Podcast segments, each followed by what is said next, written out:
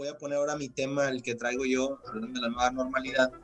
No sé si ustedes eh, supieron que llegó un número considerable de vacunas de la Pfizer a Nuevo León. Bueno, a México llegó un número muy grande, ya a Nuevo León le tocaron aproximadamente más de 3.000 unidades de esa vacuna, pero esa vacuna está en fase experimental en la 2, o sea, tiene que brincar para la 3.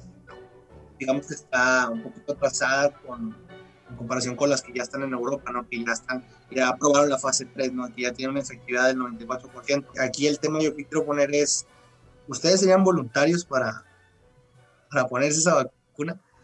De hecho, de hecho, déjame decirte algo. Yo lo vi el miércoles o martes de la semana pasada que ya estaban buscando candidatos y me dio mucha risa.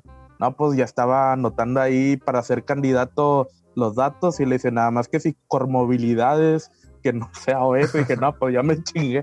Pues, pues mejor. No te chingaste, güey. en cierta manera, no. Este, digamos que de cierta manera está bien, güey, porque otras personas que no tienen esa. Es que, ¿sabes por qué, es, por qué lo piden de esa manera, güey? De, la, de que no tengan movilidades, que no tengan ninguna cuestión es para efecto de las, de las, este, una persona, digamos, de cierta manera que no tiene esas, esas, situaciones como la tuya, güey, pues va a reaccionar diferente a la vacuna.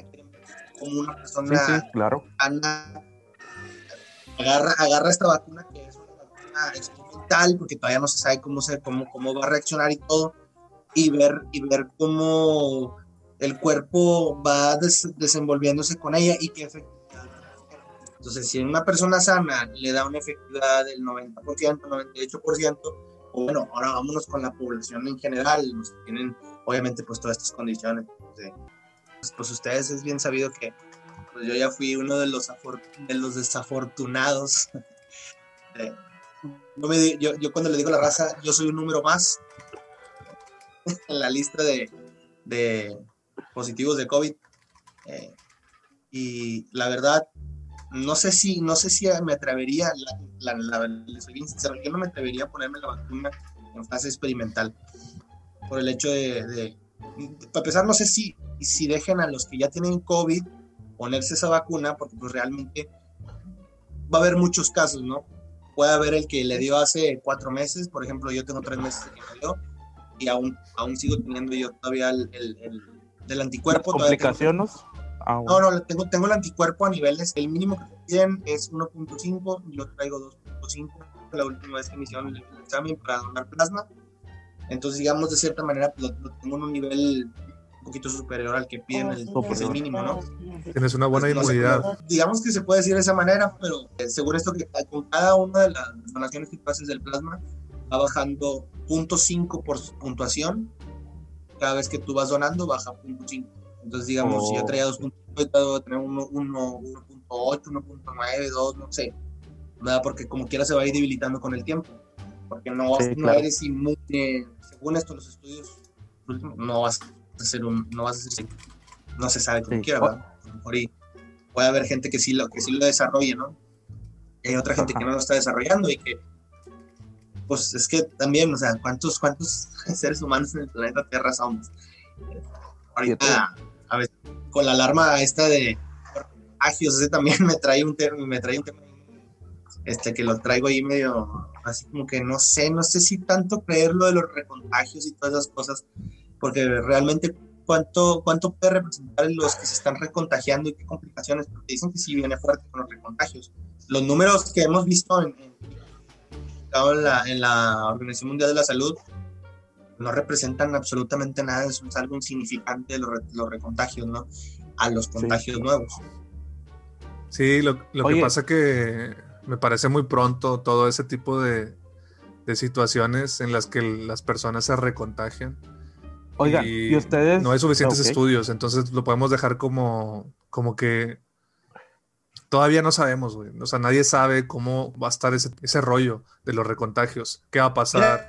¿Cuáles son las cosas? Ponlo así como. Nadie sabe, güey. No hay estudios suficientes. Ponlo así como la influencia. Perdón, no puedes agarrar a 100 personas recontagiadas y ver cuáles son las secuelas. Primero del contagio, del, primer contagio que tuvieron y luego del segundo. pues no, porque no hay, no hay ese, ese, esa muestra. Entonces, está en el aire, todo este, todas estas cosas, güey. nadie sabe para, para dónde se va a mover el virus, güey. Oigan, ¿y ustedes cómo creen que vaya a ser la vida después del COVID? O sea, cuestión de aeropuertos, donde vaya a haber mucha masa o mucha concentración de personas. ¿Ustedes creen que todavía van a, a poner las señalizaciones de traer cubrebocas, eh, gel antibacterial en todos lados? Porque pues quieran o no, antes no teníamos esa cultura de cada 15, 20 minutos ponerte el gel antibacterial, el cubrebocas, o sea, ya lo traes casi, casi como, como la cartera, de cuenta. Es indispensable ahorita para andar en cualquier lado. Y este, obligatorio. Sí. obligatorio, ¿no? Pues, pues son medidas protocolarias, güey, que en la misma Organización del Mundo. Y son cuestiones que ya tiene, tiene que ser un, hasta, hasta no en tanto se normalice la situación, vas a tener que hacer el protocolo dictan, porque estaban, estaban comentando que tú usas el cubrebocas cuando vas a, a, la tienda, cuando vas a, a, ciertos lugares públicos, etcétera, ¿no? A comprar ropa, y pero realmente tú usas el cubrebocas en reuniones familiares o de conocidos, no lo haces. Ah, no, por supuesto que no. Y ahí es donde, y ahí es donde ahorita está el problema.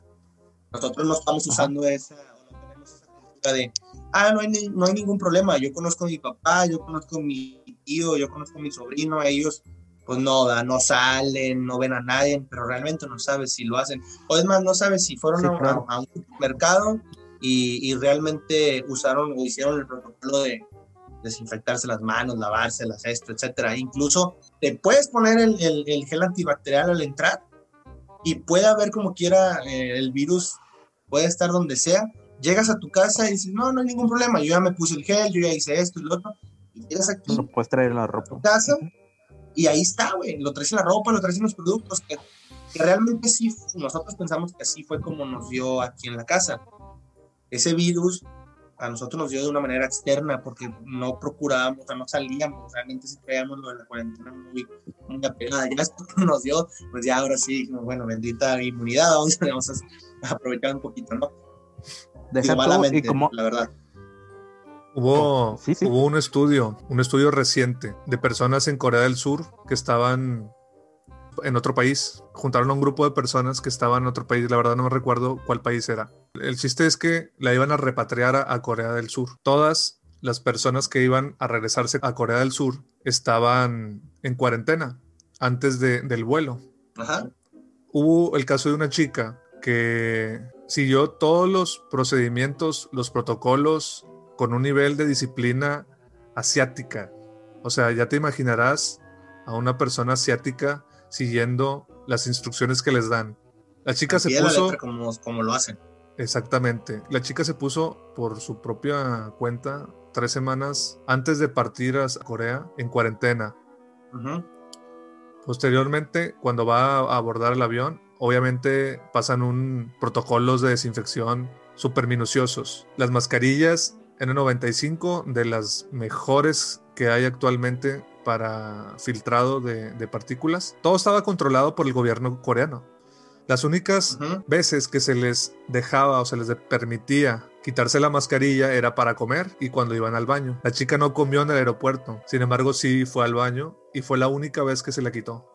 Cuando el, vuelo hace su, su viaje a Corea del Sur, y obviamente ponen en cuarentena 15 días a toda esa tripulación. No se iban a arriesgar en Corea a, infectarse, ¿no? Por alguna cosa. Te digo, eran, son asiáticos, güey, o sea, lo, hacen todo bien. La chica sale positiva. Tienen cultura. Que tiene una cultura bien cabrona, cultura de, respeto a las normas y a la disciplina súper, súper inculcada y qué bueno. En este caso, la chava... Así como tú tienes para el pedo los viernes, güey, ellos los tienen bien establecidos. Ándale, así, como, sí, sí, sí, una religión. Bueno, entonces la chica le hacen la prueba de PCR y sale positiva. Inmediatamente los protocolos la internan en el hospital, la separan, la aíslan y ella relata todo lo que hizo en esos 15 días antes de salir Corea y en ese tiempo que estuvo afinada. La conclusión a ah. la que llegó el estudio era que se había infectado en el baño. En el baño. En el baño por aerosoles O sea, todo apuntaba a que se había infectado en el baño, porque era... Claro, o sea, eh, aerosol te- aire. Sí, por el, No. por el aire, por los ojos, la nariz, la boca, no, no se sabe, ¿no? Pero ese, ese, ese caso está estudiado y comprobado y no sé, güey, o sea, no sabes ni qué conclusiones sacar de ese caso, güey, porque luego ves, todos tenemos amigos en Facebook o conocidos, familiares o lo que sea, que han ido los últimos dos meses, tres meses a Cancún, a alguna playa, no sé, a Mazatlán, etcétera, ¿no? O sea, han tenido Ah. que abordar aviones, no les ha pasado absolutamente Claro. nada y no han tenido las medidas, estoy Pues, completamente seguro, no, han- no han seguido unas medidas tan protocolarias, tan cuidadosas, tan minuciosas como las que siguieron estos, estos coreanos. Y no saben ni qué chingas pensar, sinceramente. Lo agarró el rollo y no se que lavó lo la que mano. te digo ¿no? ahorita, No creo. es lo que te digo ahorita, güey. O sea, puedes hacer todo el protocolo, güey, que se que marcan, güey, todas las medidas de sanidad y todo, Sí. pero el bicho está en todos lados. ¿El bicho estar sus CR7? All